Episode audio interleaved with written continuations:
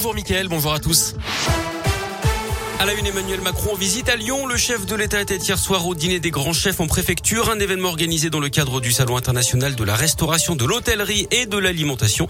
Il doit d'ailleurs s'y rendre ce matin aux côtés de deux membres du gouvernement, Alain Griset, ministre chargé des PME, et Jean-Baptiste Lemoyne, le secrétaire d'État chargé du tourisme.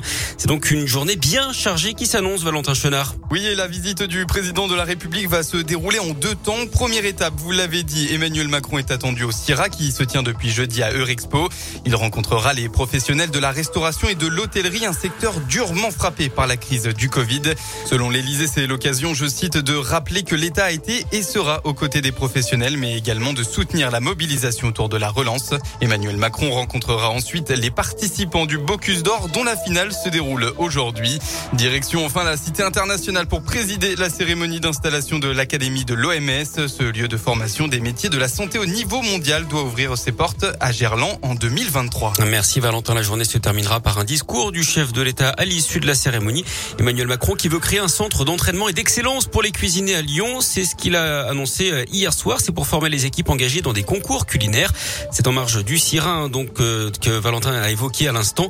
Le chef de l'État qui a donc évoqué un Clairefontaine de la gastronomie en référence au domaine où se réunit l'équipe de France de foot. Il a aussi parlé de Marcoussis pour ne pas vexer les rugbymen. Le dernier hier soir a réuni plus de 300 personnes dont 200 chefs. Sur la table que des bonnes choses évidemment pâté croûte, coquillage, brochet ou encore pigeonneau. Une personne grièvement blessée entre le Rhône et la Loire hier en fin d'après-midi à Saint-Romain-en-Gier près de Givors. Collision frontale entre deux véhicules d'après le progrès. Trois personnes ont été blessées dont une grièvement. Elle a été héliportée à Lyon.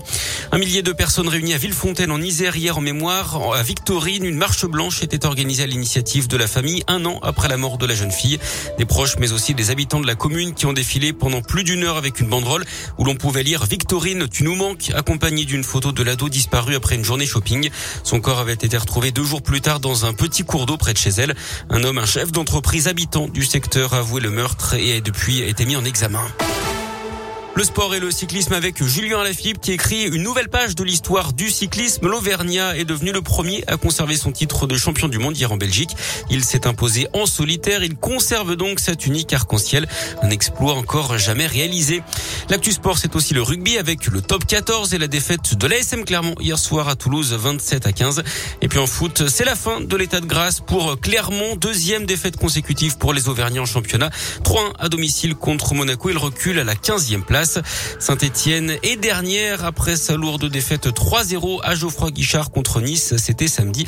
Et puis Lyon est également en difficulté après son match nul. Un but partout concédé face à Lorient. Les, Lyonnais qui sont septième du classement.